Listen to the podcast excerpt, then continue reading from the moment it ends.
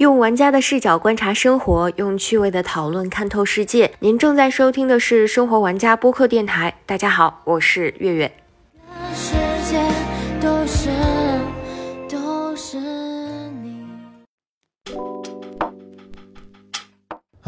大家好，这里是生活玩家，我是开朗敏感的话痨玩家雨涵。我是爱吃爱玩爱闹腾的美食玩家猫君。我是时常有病假正经的新手玩家琪琪。让我们掌声欢迎猫君的回归。耶！这几天，我们三位玩家和很多正在收听节目的你一样，一直在关注着上海疫情的消息。虽然我们已经看到很多让人百感交集的故事，但在这座魔都的角落中，有很多黑马玩家们的故事正在等待被聆听。本期节目，雨涵和琪琪分别邀请了此刻正在上海的三位黑马玩家，诉说他们有些特别的疫情日常。首先，让我们来听听雨涵和他的上海朋友微酱的故事吧。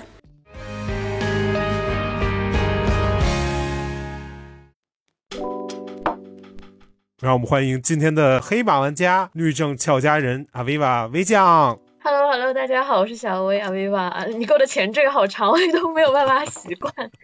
在这一次我们这个云连线之前，其实我和微酱在北京见过一次面，对，是二一年的十月份。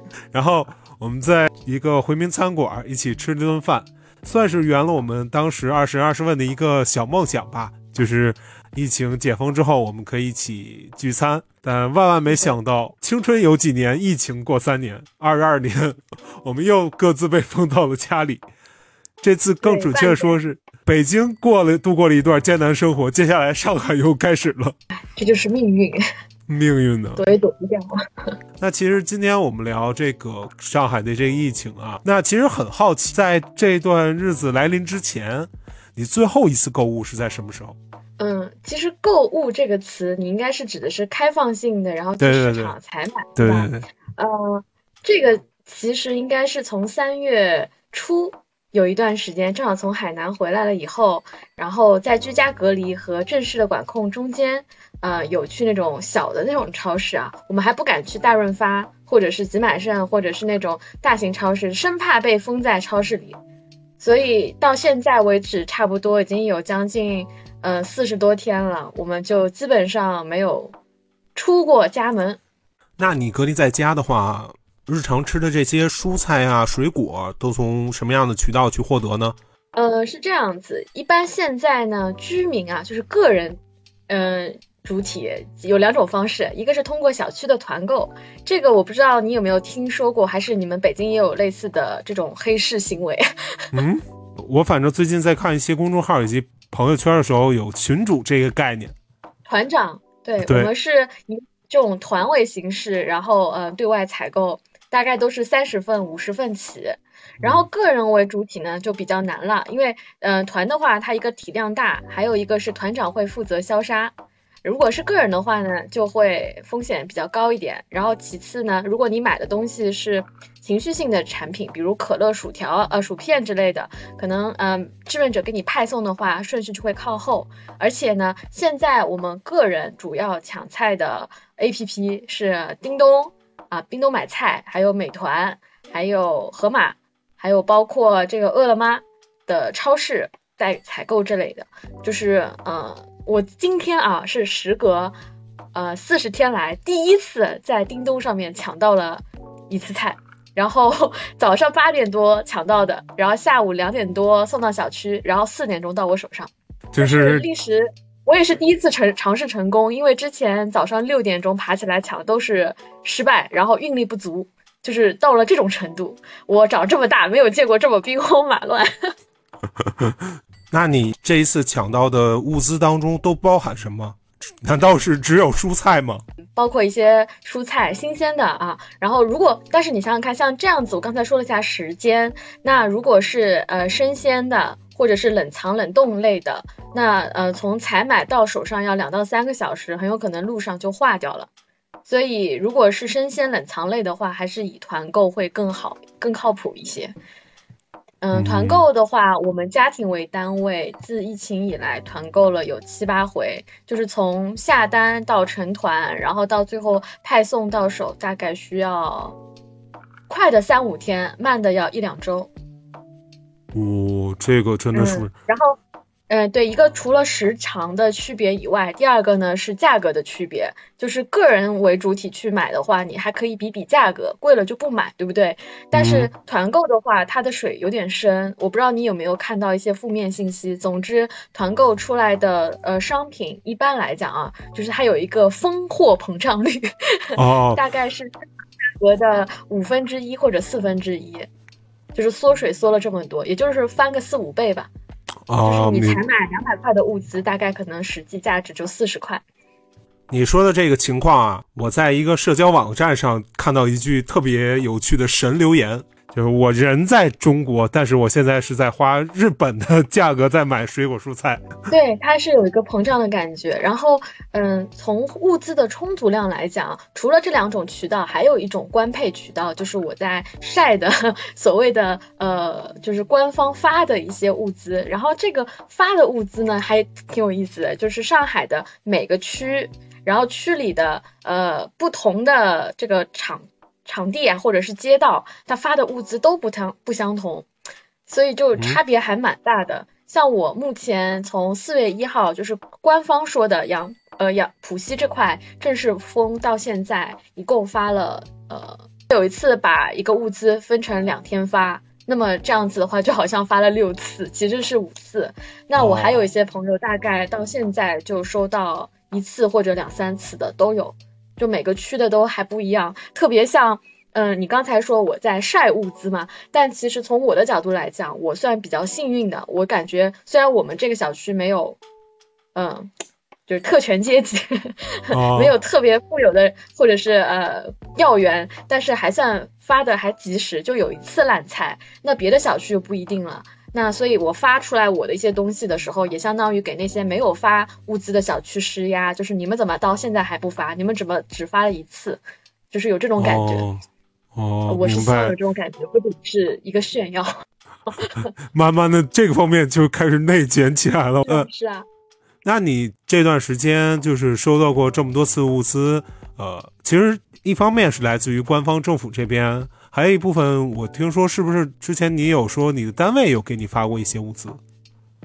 嗯嗯、呃，有单位发过一次，但是哦这个就不太好讲，因为每个单位的情况都不一样，然明白明白呃就不太方便晒了，就我明白就是明白以街道为主体，然后他们发什么我就拍一下这样。明白明白。那呃，你收到物资之后，你是怎么去料理他们呢？还是说把它们先囤起来？呃，我们家有冰箱和冰柜，所以就问题不大，都放得下。而且在呃四月中这些呃大量物资到来之前，我们的这个存储量基本上只剩下三分之一了。哦，就是呃，因为从四月一号是正式起封嘛，但是嗯我们小区其实算封的比较早的，在三月初就封了。所以已经是把一个月的物资消耗了，然后在这个时候陆陆续续又补了新的进来，所以有地方存放。那补上来的这些物资能满足你的日常所需吗？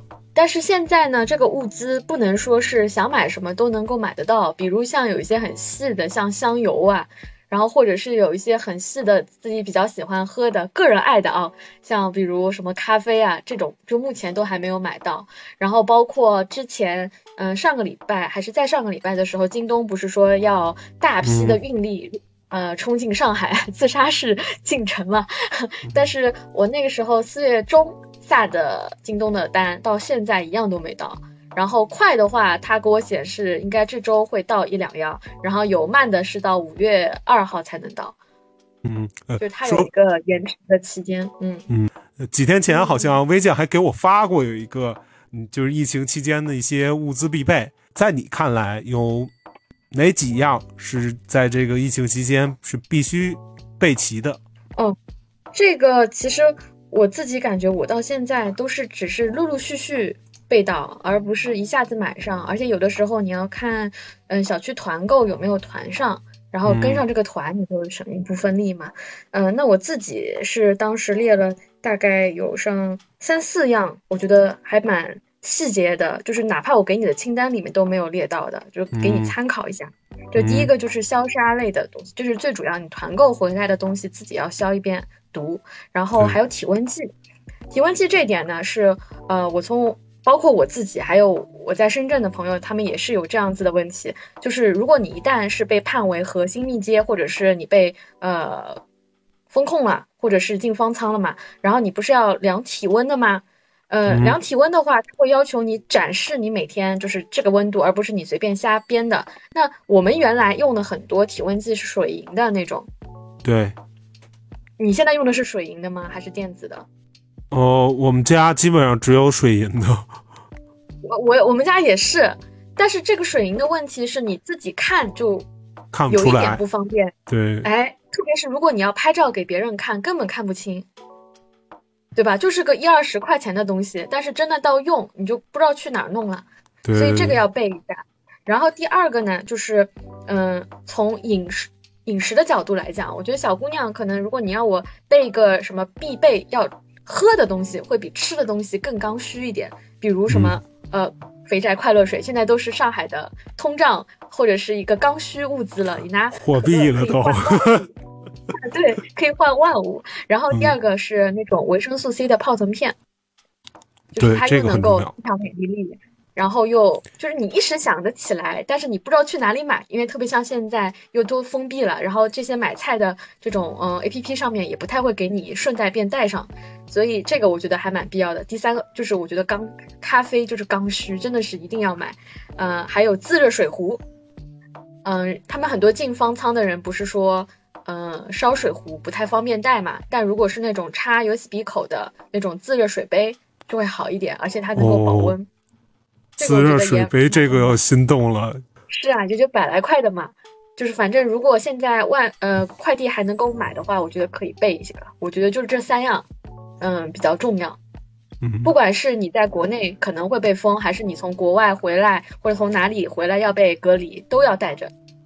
嗯，温度计，这个电子的温度计，然后嗯呃，营养的这个 VC 泡腾片，还有一些这个必备的饮品啊，比对对，咖，啡呀，或者是这种呃肥宅快乐水，嗯，嗯，是的，那那其实我们说了生存必备的一些攻略，我们稍微的走一下心，聊聊生活啊，因为其实最近有看到一些公众号，就说上海封城这整整一个月，很多人这个从愤怒到麻木，再到摆烂，就现在想问一下微酱，就是你现在每天的生活状态是怎样的呢？我目前呢叫吃穿不愁，但是呢，嗯、感觉心里的某一块地方它是空的。就是如果说我在上海生活了将近快三十年，嗯、本来在这个疫情之前，包括前两年疫情啊，上海没有这么浮夸的嗯时候，我觉得我对上海是非常有信心的。嗯，去哪里都会觉得我是上海人，没有很摊台吧。然后现在我有了一丝丝怀疑。我理解你的意思，你是不是想说你现在在上海生活特别的茫然无助啊？对，就挺茫然的。就其实，如果你说愤怒这个东西在占比是百分之二十，我觉得茫然可能占到百分之五十。就是怎么会这样了呢？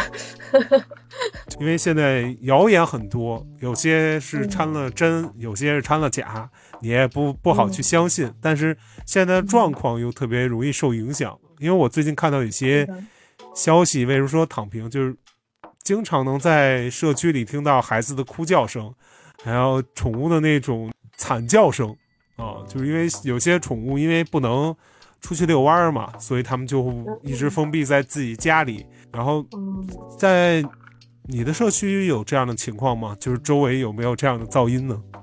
嗯，这个噪音我觉得问题都不大。其实比起在隔离的那些人来讲，在家里隔离，比起还有那些在办公室啊或者是在车里隔离的人，我们已经好太多了，对吧？基本上生活物资不会到就是只有这顿没下顿的那种。然后噪音我觉得都还好，不是很厉害。至于你说的孩子这个从我的角度来讲，他们从某种程度上来讲也确实蛮苦的，因为早上每天七八点的时候，我们小区不是要排队做核酸嘛，嗯然后就会看到很多小朋友睡眼惺忪的爬起来，然后爸妈就像拿着个鞭子在后面说跑快点，跑快点，你还要上网课呢，就这样子。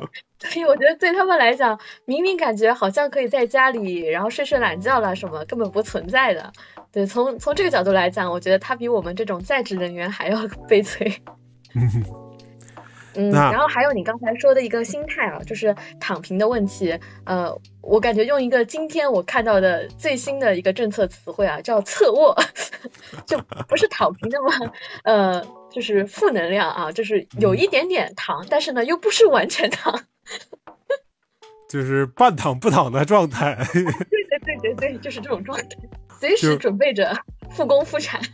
我们录制这期节目的时候，上海还没有完全的解封，所以想问一下微酱，隔离在小区里的这段时间，你身边的邻居啊，包括长辈们，甚至你的父母，对于这次疫情有着怎样的感受？他们心态上有没有受到过一些影响呢？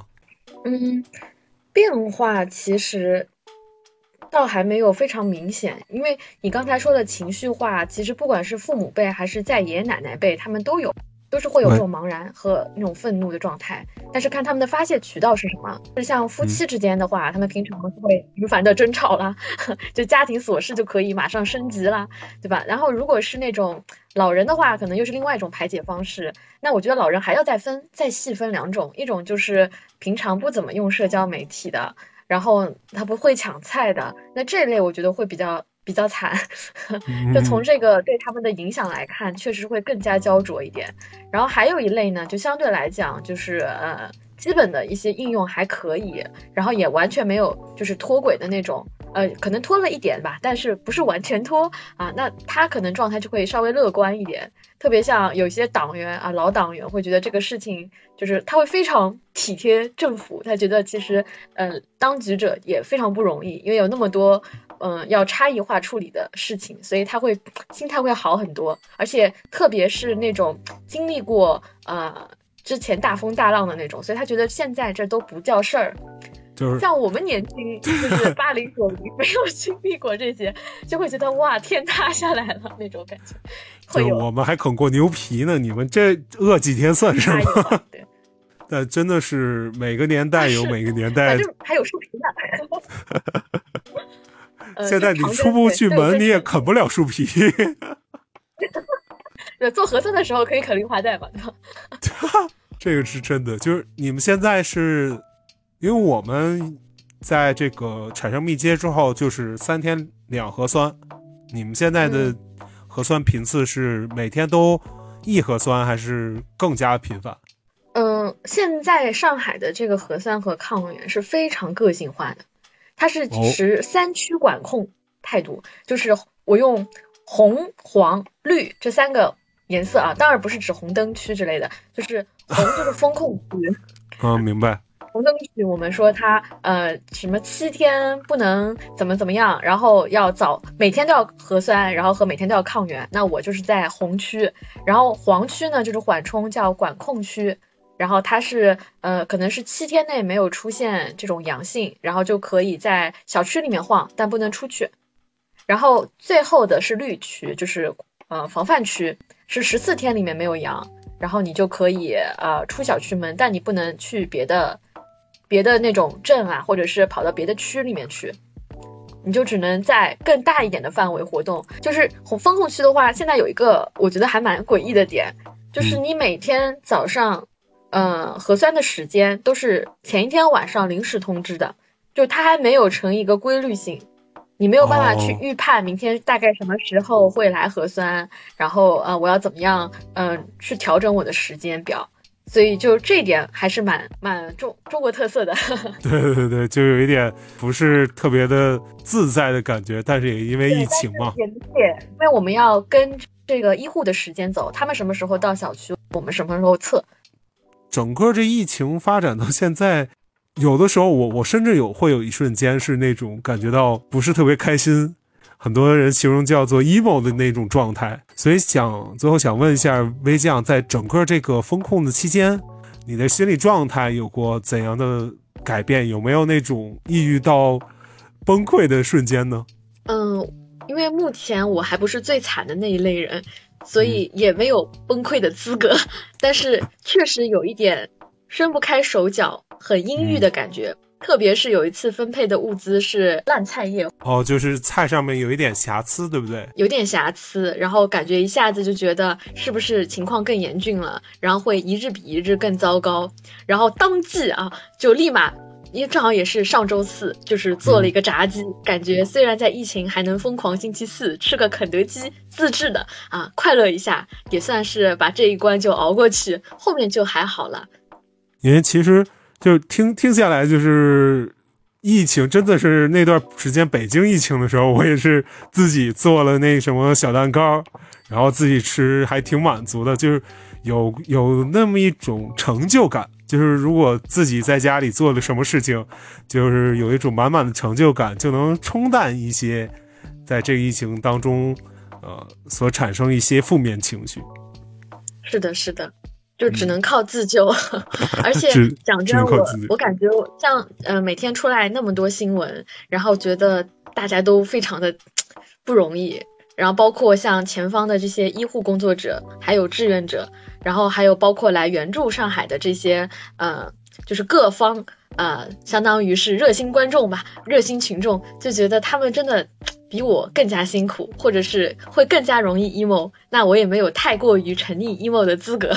嗯，我还比较想反问你，因为我也不知道北京现在是什么情况，就是你们现在是属于完全被隔在家里，然后也不能出去超市这种吗？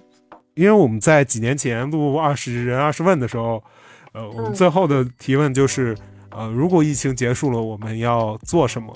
然后我记得当时微酱的这个回复是泡温泉，然后去这个吃海底捞。然后我们一起去聚餐，然后呢，聚餐这个项目呢，我和微酱在疫情期间就是稍微有所缓解的这个期间，我们做到了。其他两个部分，你有你有在这段时间做到吗？没有，温泉也是至今两三年了没泡上。然后海底捞的话，倒是今年生日两月底的时候吃上了一顿，没想到那是最后一顿。最后一顿。是啊，所以我现在有的时候闲下来 emo 了，然后就列一个就是疫情结束想吃的东西的清单，我现在已经列到九了。哦，那那我觉得我突然想到收尾的方式，就是不如和那个菜对，不如我们就像当初一样来想一想，畅想一下这个解封之后，最想咱也不说说到酒了。最想圆的三个愿望，想吃三个东西嘛？食物就是力量。我从来没有感觉到食物对我如此之重要。因为疫情之前，我想的是买不到没关系，减肥。KFC 没有没关系，减肥。但是当你真的出不去的时候，你就希望有一两样东西让你维持着解封之前的那种自由，它就是你的精神寄托。所以它有很重要，你可以不吃。在封闭之前，我们觉得。食物并没有那么重要，但是在封闭之后，我们就知道了“民以食为天”这句话是亘古不变的真理。是的，是的，是的。所以疫情结束之后，最想吃肯德基、麦当劳。肯德基肯定要吃的，肯德基和必胜客算一类，好不好？还有麦当劳。百胜系列是要吃的。啊，对，是的。然后第二个要吃的是烧烤，烧什么都行。烤什么也可以，只要是烧烤。烧烤第三个想喝一点点奶茶，我已经也有一个多月没喝上了，就没有喝到外面的奶茶了，对不对？是的，是的，要喝那个椰青椰奶冻，这个非常好喝。嗯，我，哎呀。上海的朋友建议他们听我们前几期的节目，前几期我们各种在安利奶茶和这个咖啡。行行可以，你你后面把那个链接发我一下，我去听听过嘴瘾。可以可以可以。那今天特别感谢微酱过来支持我们的这个节目，也希望更多的朋友，呃，无论是在上海还是在其他的疫情的地区的朋友，我们都能加把劲儿，然后。挺过我们目前的这个难关，然后早日的期待着我们各个的地区都能早日的解封，过上呃起码第一步啊相对自由的日子，我们可以大吃大喝的日子。对，是的，嗯是的，而且我就很好奇啊，在这种疫情期间，那些大胃王怎么办？大胃王，嗯我，就觉得他们会更加惨。想想他们，我觉得我已经很省粮食了。看大胃王们囤不囤货吧。那今天嗯特别感谢这个微酱啊、呃来做客。那么接下来会是哪位玩家来和我们继续分享上海的疫情故事呢？让我们一起期待吧。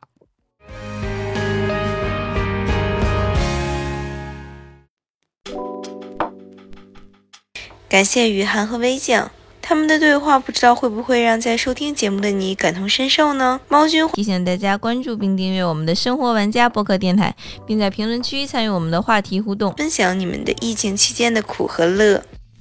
说到疫情期间的苦与乐，想必琪琪和他的朋友们肯定有很多的话跟咱们一起分享。那让我们闲话少叙，一起侧耳倾听吧。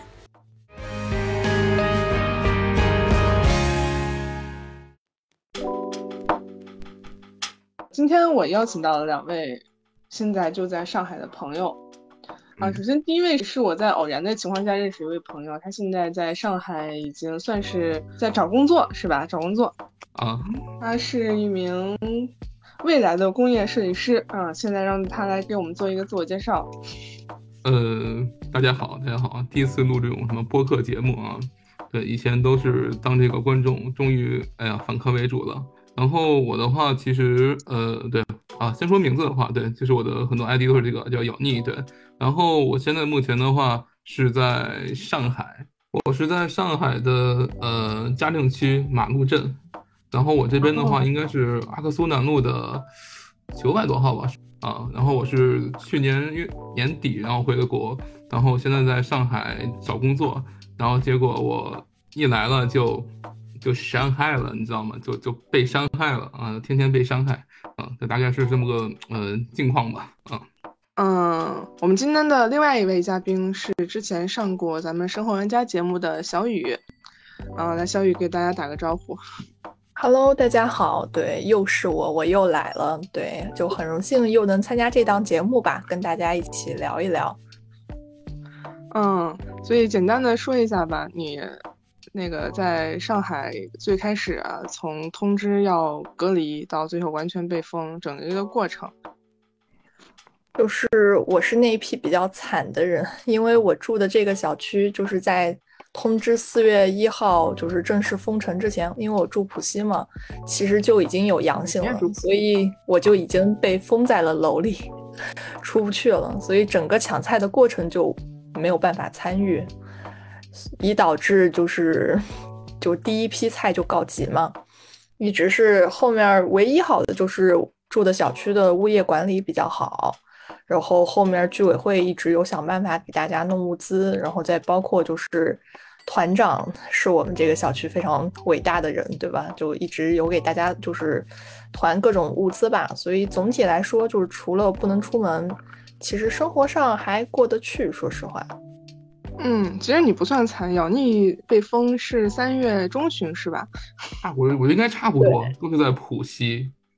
哎呀，这一次跟上海的这个情缘还是挺深的，因为我去年年底的话，呃，十二月二十六号、二十七号吧，从旧金山然后直飞到上海，然后开始隔离，然后在这边待够了二十一天之后，然后回的北京，北京再七天过个年，过个年之后，我二月二十号来的上海。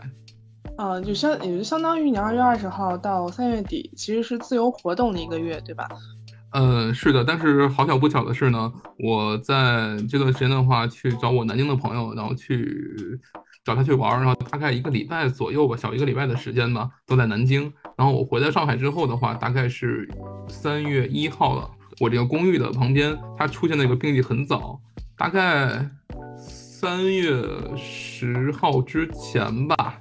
好像就有病例了，就是我我就是是我这边旁边的一个算社区吧，它其实是一个那种城中村，然后里面都很密很很密集的人啊，那那边住，然后它里面发现了一个，他们那边的话现在围起来了，然后后面的话呢，我们这边的话其实还经历了一个呃，就是这个 government 的这个。就是，反正他们说是 government 这边的一个，就是一个征用，懂吧？对，说要把我们这个公寓征征用成隔离酒店。然后后来，呃，经过一一系列的什么，反正一些什么斗争吧，也不知道，反正是一些协商吧，啊，然后最后的话就没有任务成功。嗯，然后后面对，但是但是呢，后面的话，我在这边的话，然后后来后来没有这种这种成功嘛，然后然后就是那我们这边的话，因为有也发现了这个阳性嘛旁边，所以的话就是怎么说呢，就是。一天去做核酸，然后呢，哦，你们这边发现了一个，哦，再给你们加加几天隔离，然后呢，可能哦，这这这一轮啊没有了，那大家可以去自由活动一天，然后接着做核酸，然后又又有，然后再接着连续连续连续这样的。其实算下来总的隔离天数的话，对于我来讲的话，怎么都得有一个月左右了吧。所以，那你从查出那个你们附近有病例？然后到被彻底封闭，大概是持续了多长时间呢？这么算的话，这个是半个月吧，得。半个月，这半个月之内做了几轮核酸？三三四次肯定是有的，大概也就是从十号以后吧，差不多才开始做核酸啊。做核酸，然后就开始反复的做核酸。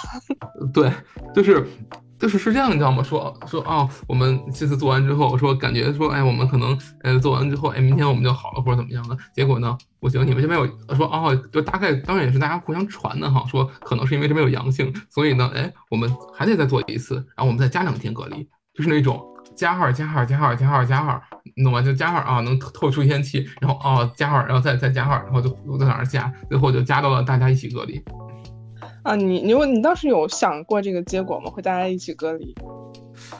嗯，其实说实话，我是没有想过大家要一起隔离这个事儿的，因为其实包括虽然我之前我在国外嘛，但是听说在上海的朋友们什么看他们的朋友圈，生活丰富多彩，好吧？因为我可能听摇滚乐这种这种这种 live house 去的比较多嘛，这朋友就都是这样的嘛，他们经经常看看来我要去看演出，我俩很开心。我之前在在美国的时候看大家啊很开心。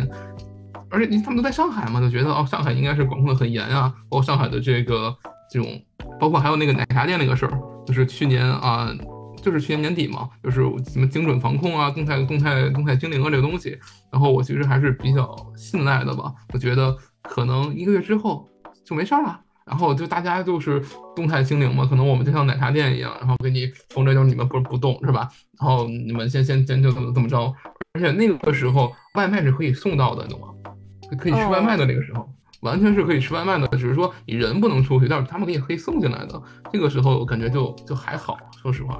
你没买太多东西。对，但是好巧不巧的是呢，我吧就觉得说那个时候老吃外卖，觉得哎呀不太好，总觉得这个，呃，就是不太好啊。然后总然后想自己的做东西嘛。然后那个时候呢，我就好。就是好死不死的，然后从美团什么的稍微买点菜什么的放冰箱里面，然后呢，结果呢人人就有点懒，哎，今天哎算了，还是点外卖吧，哎呀，怎么怎么着，哎，今天，哎呀，今天还能点外卖，我们再点外卖吧，万一明天被隔，就是就不能送了怎么办呢？哎，结果这个菜就囤，就是放了好久，你懂吗？尤其肉啊什么东西在冰箱里放着，然后就不小心就成了一个好像是那种有前瞻性的一个囤菜，但是其实就是都是意外啊，就 始料未及，而且还有一点是。最有意思的是这样的，就比如说，你看我们疫情的话，比如什么酒精啊，什么，包括一些，包括比如说这一次疫情嘛，我们大家可以看得到哈，就是其实这次的受的影响比较大的人群的话，是比如说老人、小孩、慢性病，就是嗯，或者说急就是急性病，就是这这些病人嘛，对吧？然后当时的话，是因为刚好我那个耳洞发炎了，不是刚刚去打耳洞耳洞，然后发炎了，然后我就去医院，然后你懂吗？然后去开了点什么消炎药啊、过敏药啊。然后呢，包括这个去药店买点酒精啊，什么，包括那个什么纱布什么乱七八糟东西，哎，在刚好的疫情里面，它它它又有用了，就 对，所所以，我我我我，就像我们之前说，我说我这可能就是真的就是好多这种应急的事儿，这种特别 urgent 的这种事儿的话，挺巧的，啊，对，就很很巧，所以我，呃，小雨呢，你的情况是怎么样的？我差不多三月十。十五六号左右吧，我们楼里出了一例阳性，然后就已经开始了封闭生活。结果本来说，对，四月十四月三号可以解封，就是十四天解封嘛，四月三解封，嗯结果就就没了嘛。嗯，所以然后就一直持续到现在。对啊，那你这边你刚刚说其实物资是不太成问题的，是吗？对，因为上海现在是这么个情况，就是区跟区之间、街道和街道之间，包括居委会跟居委会之间，区别都特别大。对就是有些呢，可能区一级就躺平了，有些呢是街道一级躺平了，有些呢就居委会直接罢工了。就这个每个社区之间差别特别大。我这边住的呢，是因为我运气比较好，我现在住这个小区，你们俩都运气比较好。呃，对对对，对对对，我现在住这个小区一共只有五栋楼，而且的话，就我们整个就是街道的，就是这个居委会的办公楼在我们小区里面，所以的话，就相当于我们就是还是属于就是街道啊，就是居委啊，但凡有什么事情都能顾得到我们小区。说是说直白一点，就是这么回事儿。所以基嗯本上就是啊、而且我们的居委会是，就是相比网上那些，就是很多事情就推诿嘛，就是我们小区属于就是居委会特别有能力，他就是能帮我们居民就是向上级争取合理诉求。像之前就徐家汇不是要封，就是给家家户户贴封条嘛，我们小区就嗯顶着压力就没有封。然后包括就哦是我们小区的老人需要配药，我们这边居委会也能顶得住压力，给他们就是找志愿者出去医院给他们配药。哇这么好，确实挺对对这个我对我觉得这个叫叫什么，离新冠太近，哦不，离新冠太哦对，离新冠太近，但是离居委会也很近啊。对对对，我们就属于就是居委就是顶得住压力，所以总的来说，我们就说实话就是日子还过得去，而且因为就居委在我们这边，所以我们还是已经发了四五波物资了，所以就是发了四五波物资了，到现在。那比我多。我们呢，怎么说呢？呃，号称是发过三次，但是我感觉其实就发过两次，因为他第一次的话发的都是蔬菜嘛。然后如果我嗯等等我让我想一想哈，呃，我让我想一下，是一个一根白萝卜，一根很大的青笋，然后两三根不两两三个土豆吧，差不多，然后还有一个很大的包菜，然后有这个两根儿哦、浙江金华产的咸肉，哇，真的救命肉那个是啊，对，然后还有哎，还有还有什么呀？还有，哎呀，哎呀，好像哎，好像就这么多。差不多吧，好像好像就是哦，啊，对，好像就就这么多，对，就就是这么多，对，而且我是觉得真的就是这个咱们这个嘎嘎巴们呢发的这个菜特别讲究，懂吗？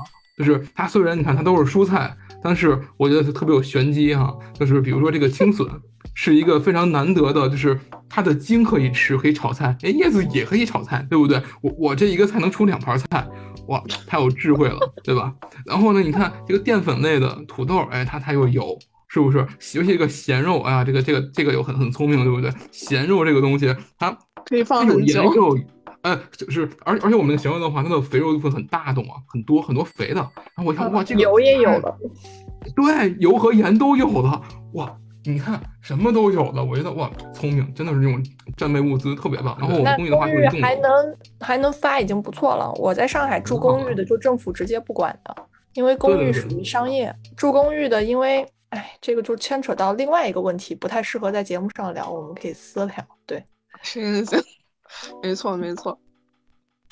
那所以小雨这边，其实你在抢菜上也没有太耗费过精力，是吗？嗯，我觉得两个原因啊。第一个，我先给你们报一报我们发的物资，你就懂了。我们四月四号发了第一批物资，然后发了萝卜、西葫芦、包菜、土豆、鸡翅、虾、香肠、馄饨。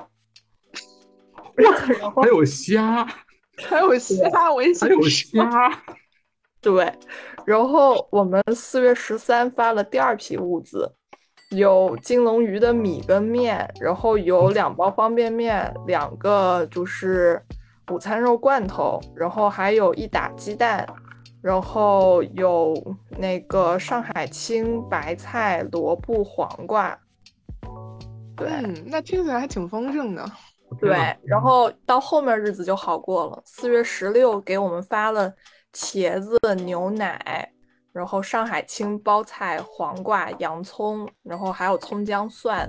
哇，葱姜蒜都给葱姜蒜太厉害了，对，然后昨然后昨天才是最绝的。四月十八号的时候给我们发了卷筒纸、洗衣液、烤，鸭，哇然，后午餐肉、酱油、糖、盐、抽纸洗发水、沐浴露、牙膏、肥皂，是不是很绝我操，我觉得现在是发物资的这个节奏，感觉是要这个战役是越来越持久了。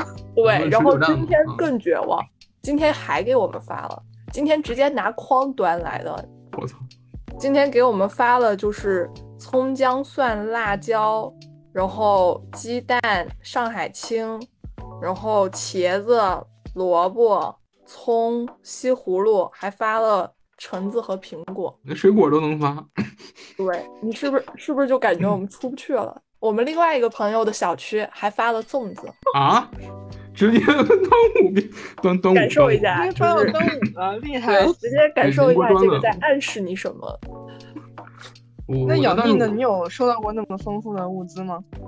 哎，这个怎么说呢？说起来的话，呃，我只能说我还是挺知足的啊。对，因为确实我消耗量不是很大嘛，所以我我很知足。但是比如说我刚说完第一批物资对吧？第一批我觉得是很鲜亮的一个物资，但是第二批的话说的是，嗯、医疗包，医疗包里有什么呢？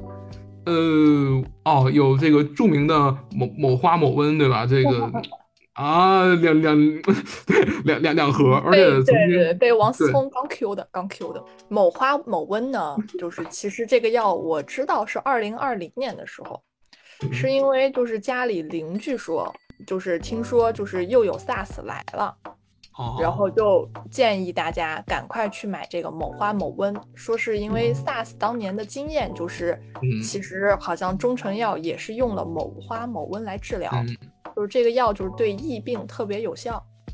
啊，然后后面果不其然，就是国家好像也是这个方案。那刚刚你们说到那个方舱医院，就是小雨这边，你有认识的人在方舱医院吗？上海的？没有直接认识的，对，但有间嗯接的。嗯，间接的。那方舱医院现在大概是个什么情况呢？你你们了解到的？我觉得说实话看运气，就是环境看运气。它有些里面呢，其实就是至少进去就是生活条件虽然差一点，但是没有差到不能忍受。但是有些呢，就是这种匆匆赶工出来的呢，其实跟大家微博上所见差不多，就是哦确实是生活环境比较恶劣。其实这个我们之前有探讨过啊，就是说那么轻症的，包括就是这种就是所谓的无症状感染者，大家到底就是要不要让他就是说不要去方舱，然后就在家里居家隔离嘛？但其嗯实讨论下来，我觉得还是那句话，就是取决于上海人民能不能控制住灵魂对自由的渴望。也是，对，因为上海现在确实是有很多实力，就是是控制不住这个渴望的，就装门磁、装摄像头，你也很难就是去挟制住它。说实话，嗯，你刚刚说到在方舱医院的那个生存状况的问题啊，就那你们自己呢？就是我其实想了解一下你们在这个嗯、被隔离期间自己的一个心理变化，有没有那种觉得特别崩溃的瞬间？有吧？有找工作找不着的时候吗？对啊，真的，就当时我觉得我就是我我 buff 点满了，你懂吗？在上海找工作，就是因为你看，首先第一点的话，我应届，然后第二点的话，我家不是上海的，那就意味着我有内耗。第三第第三的话有疫情，就是完全我觉得我在上海的就是在内耗的，懂吗？就是自我消耗。嗯啊，对，就是迟迟不前。我觉得就是什么都停下来了，懂吗？就其实我特别讨厌那种停滞感。对我其实我觉得我就算没得吃，我这体重在那儿摆着，我觉得就还行。对，就那种停嗯，主要滞感。是生活停下来了。对对，那种精神上的一东西无法满足，我觉得就是真的就是就停下来了，所以我觉得很很很不舒服。对，这样的就觉得停停下来了。对我可能比较需要就是那种精神上面的东西吧，比如说一个力量感或者一个什么感受，我希望有这种这种这种正面的这种东西能给我一些力量。我觉得这样的话，我能活得稍微就是我感觉我在活着。但是吃吃喝的话，可能就啊，当然当然我是我是不愁吃不愁喝的那个时候，对吧？对，就是吃饱撑的啊。那小雨呢？我觉得其实人宅久了会很焦虑吧，因为我其实这种焦虑其实是 就抢菜引发的。这个刚刚我虽然说到就是我们就是社区物资还是发的很多嘛，但是其实社区里面我们这边因为是学区，然后就住了非常多的妈妈在小区里面，所以家里可能一家就四五口住在一块儿，其实对于这种物资的消耗是非常快的。所以是基本上就是我们社区群里面就会有大量的人出来，就是组织就是团购物资，然后社区群里其实一天可能就是刷上千条消息吧，而且很多团它就是五十份起送，但是超过五十份呢太多它也不送，所以就你经常可能白天我还在工作嘛，然后你一打开消息就刷刷刷的几百条过去了，然后你就开始去爬楼。然后就开始发现你想要的东西已经被人接龙接完了，就永远抢不到，就其实是挺焦虑的啊。大多数其实我参与比较多的就是我们会团购面包，然后会团购水果，然后也会团购一些肉制品，就是这些就基本上我们觉得物资里面不太会发的。其实就是说实话，我本来可能没有那么说是抢不到，就是会影响我的生活质量。不至于，只是因为你每天就感觉你都被那个大量的消息就是刷过，然后刷完之后你就去爬楼，爬完之后你就买不到，其实你就会加剧这种焦虑，就情绪上来说，你就觉得你每天都在就是错过很多东西，对，嗯，消耗，然后没有得到一个 就是答复，或者哎我我做了，但是这个没有成效，这个其实我觉得很消耗情绪啊。对对对，就是你每天就很很。很激动的，就是去想买东西，对对，然后特别理解，嗯，然后就被那个信息流疯狂的冲刷，然后其实你也没有买到，其实这是一个很疲惫的状态，对对，会不会觉得这样工作一样，感觉自己好像是在浪费时间，也不知道在干点啥。对对对对，真的就是这个焦虑，而且就像是每天早上就是六点钟抢那个叮咚，对吧？然后抢美团，然后八点钟抢河马。就是你每天都都那个点，其实到最后就是生物钟逼你自然醒，因为你很焦虑嘛。然后其实你也抢不到，就成这样了。哦，那样其实哦，其实那段时间的话，怎么说呢？其实虽然哈，我我是说吃喝不愁，但是我这个当时那个心理落差比较大的，因为我要想找工作嘛。然后找工作的话，当时呃，我就想想赶快找工作，然后因为因为就这么说，因为你在上海的话，像我这种的话，拿着肯定我。父母家里会给一些钱嘛，先出来对吧？你没钱，肯定给你一些钱嘛，对吧？但是其实对我来讲的话，我觉得拿着这些钱在那儿耗着，然后就是，嗯，然后我找不着工作，这个续不上，我觉得特别不好，你懂吧？所以我觉得挺着急的，一开始，然后尤其到那个就是要封城的时候，其实我心里现在那时候特别不好。然后这个时候怎么？所以这个时候呢，我都不用设闹钟，可能我根本睡不着，有时候晚上早上这种，就是我这个生物钟很乱，你懂吗？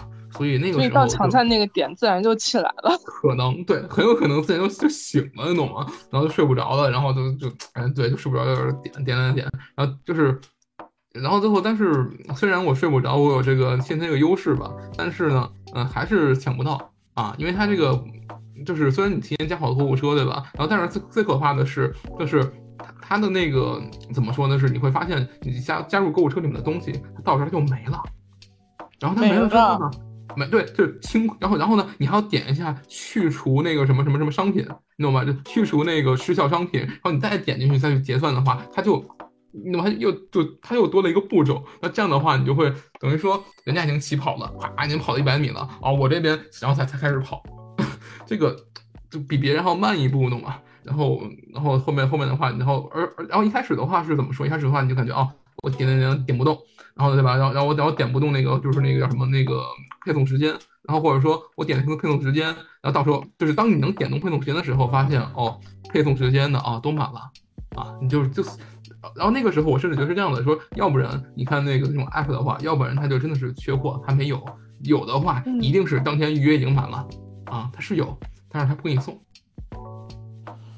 嗯，这是一个抢菜一方面。之前其实有听小雨说到，你疫情期间还在坚持上班，呃，公司也没有停摆，对吧？对我们行业比较特殊，然后听你说你每周还得工作一百个小时以上啊？对我现在在医疗投行嘛，然后工作强度非常大，所以我觉得就是疫情对我工作上来说，其实是非常影响也很大。说实话，就是据说我这份工作就是疫情前呢一周可能工作八十个小时。但是疫情后呢，就变成了一百多个小时，因为疫情给老板也好，给客户也好，带来了非常大的焦虑，所以大家都想要就是在这种焦虑之下，想要快速的对项目，然后对工作进行一个推进，所以无形当中其实就是这种压迫感是很强的。嗯，所以工作上的忙碌、压力，还有疫情，是不是也会给你自己带来一些？嗯，是自己心情上一些特别崩溃。对，可以这样说吧。其实这个东西最崩溃的在于什么呢？这个东西最崩溃的在于，你崩溃了，但你不能辞职，因为你辞职了，你不知道你什么时候可以去找新工作。对，是的，是的。像我这种就，哎，找工作就找不着，就是待着也焦虑。但是其实。后面刚刚刚才那刚才那个小雨说的话，我突然想起一个别的事儿，就是我情绪或者不好的一个原因哈，也是因为就是有一个政治性抑郁嘛，因为最近的就是负面消息太多了，对对对对，你根本刷不完的这些东西，就你就是而且这个东西的话，就是因为主要是小雨刚才说信息的这个东西，就是我觉得我每天收到很多信息都是负面的，很消耗我的情绪，然后就是你又无能为力这个东西，而且。我的话就觉得，我也不知道这个信息是真的是假的。我突然就是觉得说，这个我不知道它是是真是假，你懂吗？然后，而且还有的话就是，我觉得，嗯，就还有的话是因为我们就是在，因为哦，因为我们公寓不是经历了一个就是。呃，怎么说呢？是那个要要被征用嘛？然后后来的话，所谓的业主，然后大家又搞了一个这种小群，你懂吗？就是搞一个群，然后这个群的话，其实号称是要一致对外的，可能，然后就是，然后比如说他们会说啊，今天这个管家或者公寓的话，大家买的菜不新鲜，买的肉不新鲜不好什么的，你知道吗？他们会在里面说这个不好那个不好啊，就是让我觉得就是被这种东西包围着，你懂吗？所以就推的不痛快，对，就觉得。都是那种负面的那种消息，包括人和人之间这种信任，然后就是为什么要大家就就建这个群，然后他们是不是真的彼此相互信任，或者是仅仅是因为因为一个很根本的利益，然后绑在一起，我感觉很聒噪，对，整体很聒噪，然后大家都在吐吐露负面的情绪，在里面散播情绪，然后就就是 全部干这种事儿，让我觉得很很无聊，对。就让我嗯，因为其实，在这个情况下，大家都很焦虑，是不是都很难受？是的，是的，真事儿就在今天，懂吗？就是说，因为我们那公寓的话，不是就是团那个厦门那个汤包店的一个午餐嘛，结果那午餐就凉了。然后结果呢，有一个人说，就是送的时候有点凉。一个人在群里面说说啊，哦，在那个哦，我们当然这不是这个群号，另外一个群就是我们有一个就是管家，我就所谓的这个有工作人员在的一个群嘛。然后他们团团的这个东西觉得不太好，说就菜凉了。然后一个人的话就在里面就说啊，我这个菜凉了，怎么这个就是圈了管家这个这个人。然后呢？就是，然后一个人就说：“啊，你怎么那么多事儿？其实他嘴很臭哈，但是他就说说啊，你这个东西你不会自己热一下吗？啊，你你这样的话，你不如回家找妈妈去啊，问你妈要去。然后结果这个问你妈要这个东西，就引发了一个就是为什么就是说说觉得就觉得他侮辱女性了，说这句话，我就啊，这都打起来，开始，然后然后一边的话说哦，这是我朋友，你骂我朋友怎么着？怎么就开始在里面就。”是。上海真的就是很焦虑，就上海，因为就是从特别四月四号，就是本来应该解封没有解封之后那一周，上海的焦虑其实我觉得到达了顶点那一段时间，就真的是你能看到，就是社区里面因为一点点小事情就会发爆发争吵，包括网上传的那些所谓的喊楼视频，喊楼的视频真的是真的。我们都觉得就是很担心，就是说一些可能一个很小的事情不不好，就要引发就是民众这种情绪上的就是这种对立。就像刚刚咬腻说的，就是大家因为每天都在看太多负面的东西，也看不到希望，所以就情绪就持续性的就是抑郁，就所带来这种负面的东西，大家就想办法想要发泄嘛。嗯，所以这两天稍微好一些的，就是因为大家逐步的开始能买到物资了，然后政府也开始就是开始发放物资了，然后大家这种就是生存上的焦虑缓解了之后，整体来说其实就缓解了很多就这种压抑的氛围。嗯，嗯是的而且嗯，前两天前段时间我看上海那样，我自己也很焦虑。就是一方面是因为我这边在我在北京也不非常不幸的 要居家十四天，因为我上班的哦工作的地方出现了病例。啊嗯北边吧，望京对，九我记得仙桥。啊，对，嗯，然后我就看到上海这个状况，我确实是无法想象为什么在二零二二年的今天，在上海这么一个国际化的城市，还会出现居然有公民吃不上饭。嗯，我我就当时会很愤怒，也很焦灼，因为我不知道，就像姚妮刚刚说的，我不知道发生什么情况了，我甚至不知道网上这些消息它是不是真实的。就我甚至都不敢相信，为什么上海这个疫情的防控它会突然就失效，基层治理也突然失效。所以其实在这个期间，我们也看到了一些公民自治的现象啊，就像刚刚小雨嗯说到的那个团购，其实我们发会发现，在这种公共危机之下，这个公民自发的去组织一些活动，就公民社会在其中发挥了很大的作用。不知道咬腻你们那边有没有这种？就是你刚刚说的嗯那个，其实大家组团团购楼下的早餐，嗯，也算是一种公民社会吧，它是的是积极的。我们这边其实还挺多的哈，就是可能只是因为我觉得是我个人问题吧，可能我会看那种负面东西，我记得很深。那其实我们这边确实就比如说以物易物的这种东西，其实还是挺普遍的，就是互相大家换东西啊什么的这一种。然后甚至有一开始还没有哈，现在的话这两天都会有那种白送的东西，懂吗？说啊这个东西我不吃，我放我门口了，你们谁哦要自己来拿，在群里面说，这种情情况其实是有的，对。对但是一开始的话，我会就是怎么就都这些都是有，而且可能一开始的话，比如说真的有人在里面建立建立了友谊，你懂吗？所以建立了这种朋友关系，哦所以才会引发我说他是我朋友，你说他就说我，然后那种约架，懂吗？甚至在楼里面去去天台 去几楼，然后怎么怎么着啊？怎么怎么咱咱俩耍一耍，这种都都都有。对，所以我可能会觉得，就怎么说？虽然我也看到一些正面的东西哈，但是我不满的是一个混乱，懂吗？一个嗯混乱的场面。混乱，对对对，这种混沌混乱，我觉得很不舒服。其实对我来讲不不太好的一个地方，对。然后又停滞又混乱，就是一团浆糊感觉，你懂吗？就是那种胶水儿或者那种什么非牛顿流体，然后给它弄在一个空间里面，它出也出不去，它流来流流去，里面有液体也有固体，哎，就是那样的在里面。对，这个形容非常好。它在里面变化，但它出不去。流不出去。对它，它它它出不去，懂吗？它虽然它是在变化，但是它出不去。这个其实是我就是这种情绪上面不太好的一个东西吧。对，对但是后面可能就对，就是我的萝卜开花之后，我我心情好多了。哦，是，就是那个萝卜开花，我看了你在朋友圈分享，对，当时你还配了一个说，哎，我也不知道你那话怎么说的，你再说一遍吧。大概就是说，虽然我们看到这个东西停滞了哈，但是停滞的只是我们人类的社会或者我们这个就是摸得着、看得见的东西。但是比如说，就是一些植物、动物或者什么那东西，它们还是在发展的，还它们还在生长的。而且就是后面的话，我觉得说，到底何为停滞，何为生长？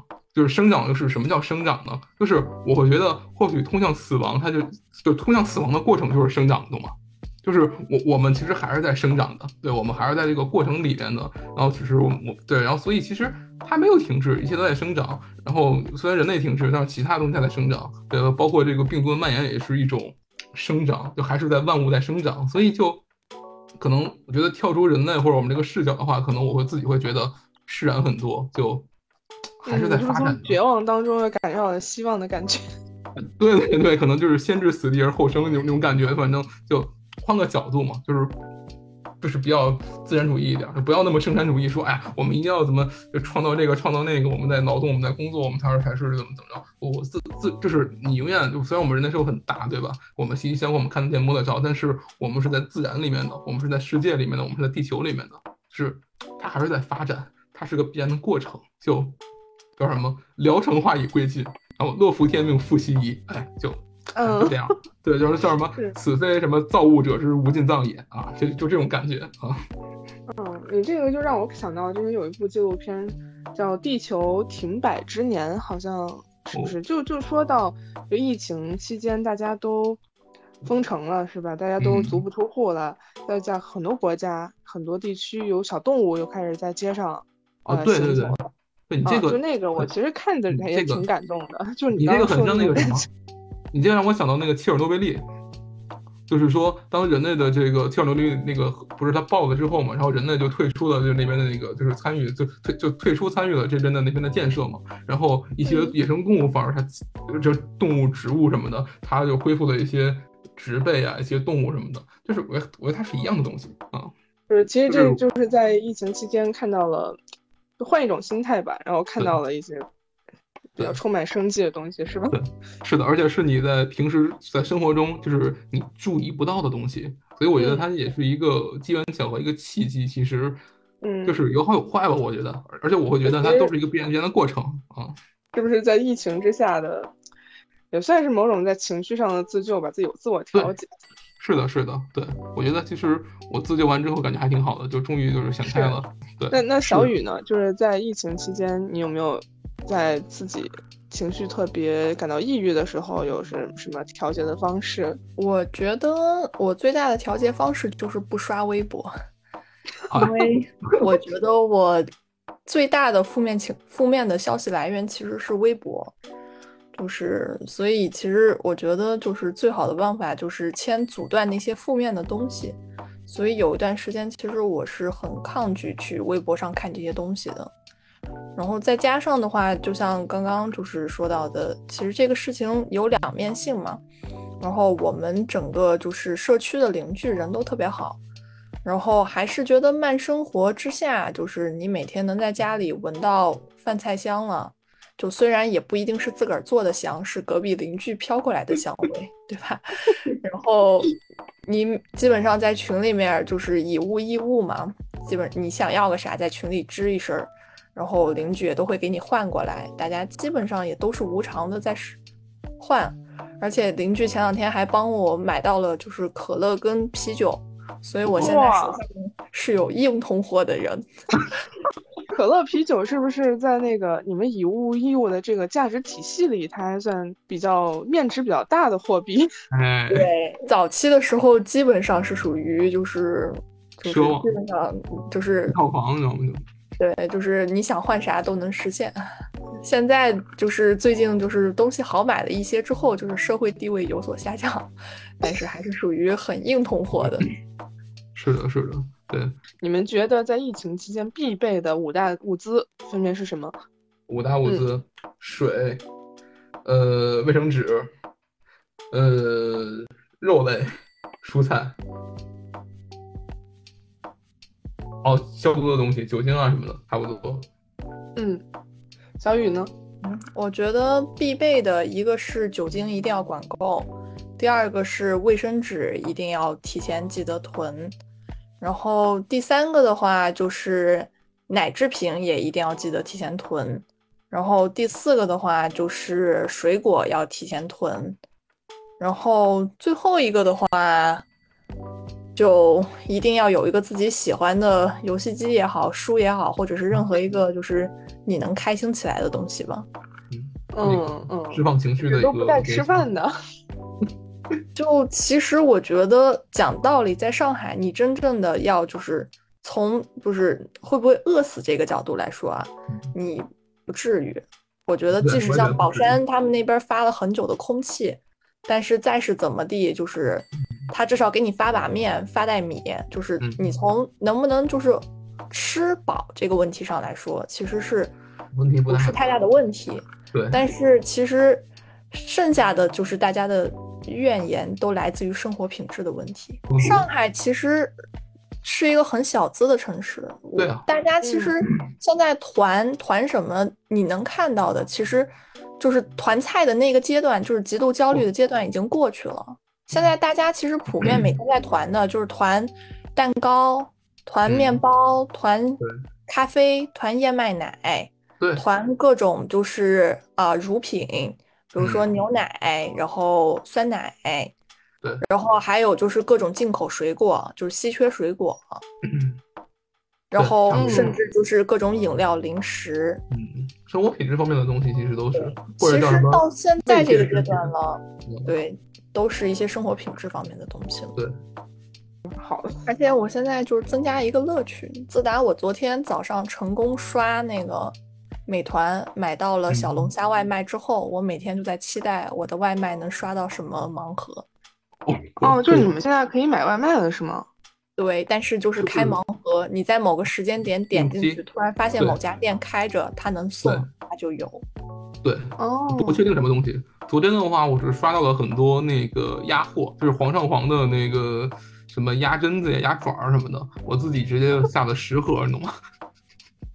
因为这个东西的话，你可以炒菜，你懂吗？而且因为它是切好的片嘛，对不对？你直接拿点素菜的话，在锅里一扒拉就是现成的东西，还能当零食，能当主食，哇，多好的东西啊！就我觉得很硬，对这东西对我来说，嗯，对，我觉得就是疫情这个事情到了现在，可能就是心理经过了几个阶段吧。从嗯早期的就是那种就是觉得啊很快可以解封就配合阶段，到后面的一个可能极度的抑郁阶段，就是焦虑加抑郁阶段，到现在其实可能从心态上已经接受这个事情了，觉得可能也不知道啥时候解封，就自己给自己找点乐趣吧。真的真的，听起来也挺惨的。就是其实很这个就回到那句话，就是很无奈没有没有时间解决不了的问题，就是嗯只有时间不够长的问题。对对对，这个就是时间长了好像都麻木了，一切都能接受了。是的，像我工作找不着，大家都找不着。现在反而是 HR，比如说在 boss 里面突然说，哎，你我觉得你这个什么很适合我们公司职位。我说我操，你你你别别别来找我，我我我那个状态我还没没过来呢，你懂吗？就我我现在就这样了，哎，你你对，因为我去年年底就是那个研研究生毕业回国，然后过了个年来上海找工作，哎，进来了，出不去了，这个嗯运气不错，运气不错不错不错。不错不错，就叠 buff。对，我一直我就一直在夸你运气不错，刚才就什么都能赶上，确实什么都赶对对，然后然后我爸给我打电话跟我说，隔离专业户跟我说，确确实，因为就就那么说吧，你记得那会儿前两前两天那个一亩三分地儿的那个公众号，就是转了一个就是一个什么法学法的一个一个男男的嘛，从美国回来，然后怎么着怎么着，什么啊三个月隔离要回去了，对吧？就是我觉得我在不同的地方，就是隔离对不同的隔离。对对对，我觉得我也大差不差，只不过我不用回去，你懂吗？我就过了个年啊，就七天，哎，就过了个好年，然后就就大差不差了也。挺好的，过了一个年不错了。不错了，不错了。对，我觉得我很知足啊，就差不多得了。嗯，好了，OK OK，那今天咱们的这个节目也差不多了，感谢两位在上海的朋友来跟我们分享现在在疫情之下的生活。嗯，当然，我们今天聊的就是两位我的朋友，至少在生存方面是没什么问题的，他们只能代表一部分人。对，因为正好你的朋友没有住在浦东的，浦东应该是上海就是问题最集中的一个地方。说对实话啊，，行，我们今天白聊了是吧？这浦西基本就没什么。对 对对我觉得这个跟什么有关呢？这个其实跟居住人口的这个结构有关。因为像浦东呢，它当然这个其实跟上海各个区的房价有关。说实话，就啊，是这个是的，是的，是的，我差点去在浦东去租房，你懂吗？所以还好，还好，还好，家境也便宜。是就是说实话，你就看现在疫情最严重的几个地方，都是嗯房租最便宜的地方，对，是的包括房开始也价最便宜的是，地方。对一开始的普陀号称上海房价低低洼，然后到后面的就是浦东的，就是疫情现在严重的那几个地方，其实也都不是浦东的富人区。一个城市也好，一个国家也好，到最后不就是兴百姓苦，亡百姓苦对吗？民生多艰，我觉得嗯就是。因为相对来说，他们自救手段也有限。是的，包括信息的来源，他们对新冠的这些东西，就比如说我们发的年年化新闻，我们知道这东西不好，我们不吃，但是他们他们不知道啊。你想哦，是上面给我们发的什么救助的东西，哇，上面说又又有用的话，提前吃起来预防。但是万一比如说谁抵抗力差一点或者身体不好一点，它的副作用，比如说什么发热呀，或者就是你懂吗？反正是因为吃了药才有病，结果呢它被封起来，然后它那边就是刚刚像那个小雨说的，他比如他的居委会，他又他又没有能力去管这个东西。那那肯定是他，就比如说自己在家，比如说发烧什么感冒的话，他也出不去。然后万一呢，因为发烧，然后你懂吗？要再说你发烧了，然后又就封到医院，就就是这个事儿都是连锁的。你这么发现的话，对他永远是因为你可能在社会里面你没有处到一个上面的位置，信息接受没有那么多，然后你会吃亏啊。所以你们俩就别聊了，OK？反正我们节目也结束了，就希望上海的疫情能够尽快过去，希望。浦东情况能够越来越好转，物资能够持续的跟上，很多严重的问题能够得到解决。我们不要在微博上看到那么多的正在受苦的人。对我最大的祝愿就是我在这个上海错失了我二零二二的春天，但我不希望继续错过这个夏天。嗯，对我我的话可能就觉得说，希望这个大家在上海。不要被伤害啊！不要被继续伤害，懂吗？就是希望这个，我们是中国，我们我们要说中文，对，不要被伤害。我们是上海啊。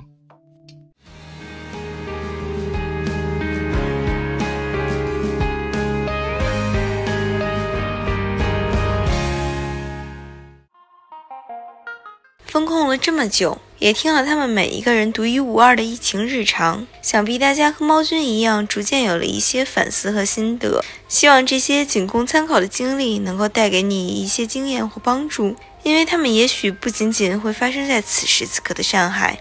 当然，疫情之下，我们也要对自己的生活充满希望。明天总是美好的呀！今天的节目就存档结尾了。那节目的结尾提醒大家关注并订阅我们的生活玩家播客电台，并在评论区参与我们的话题互动。你的建议可能会成为下一期玩家的主题哦。希望大家多多的支持我们的生活玩家播客电台。我是雨涵，我是猫君，我是琪琪。让我们相约下期节目再见喽！拜拜！拜拜。